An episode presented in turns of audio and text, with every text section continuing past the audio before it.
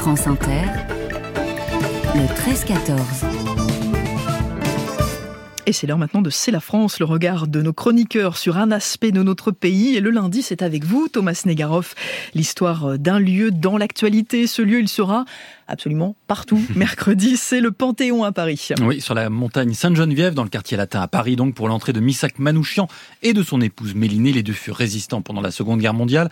Missak est resté dans la mémoire collective comme l'homme de l'affiche rouge, cette affiche exposée par les Allemands pour dire aux Français que les résistants étaient des étrangers et des terroristes.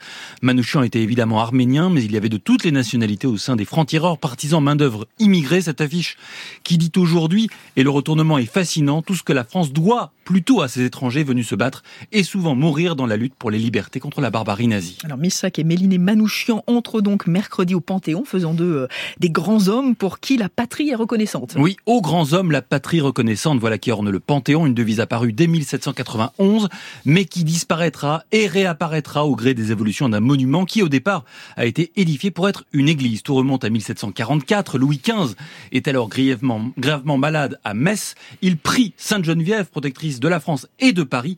Miraculeusement guéri, il promet une grande église à la place de la très ancienne sur la colline Sainte-Geneviève. La construction est confiée à Jacques-Germain Soufflot, un jeune architecte qui veut rivaliser avec Saint-Pierre de Rome, rien que ça. La première pierre est posée par Louis XV lui-même. L'église est achevée en 1790, mais un an plus tard, en 1791, l'Assemblée nationale en fait un lieu dédié aux vertus morales et civiques dans l'esprit des Lumières, l'esprit de Montesquieu, Voltaire ou Fénelon flotte sur ce monument où la devise s'affiche en lettres d'or, mais pas pour longtemps. L'éditorialiste Georges Delamare rappelle avec emphase en 1959 à la radio l'évolution de ce lieu, le Panthéon.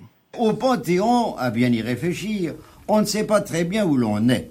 Église au XVIIIe siècle, convertie par l'Assemblée constituante en tombeau collectif de grands citoyens, rendue au culte catholique par Napoléon Ier, redevenue sous Louis-Philippe sépulcre laïque de la gloire, re-restituée au culte par Napoléon III pour être, depuis les funérailles de Victor Hugo, croyant mais indifférent à toute religion, ce qu'il est aujourd'hui, le Panthéon est à la fois église, tombeau et musée. Alors, on l'a entendu, elle est complexe, hein, l'histoire du Panthéon, même si elle s'est tout de même fixée depuis la panthéonisation de Victor Hugo. Oui, s'il y a une date à retenir, c'est bien celle-là, 1885, date à laquelle le Panthéon est rendu à la République. L'entrée de Victor Hugo est un moment majeur de l'enracinement d'une République encore fragile.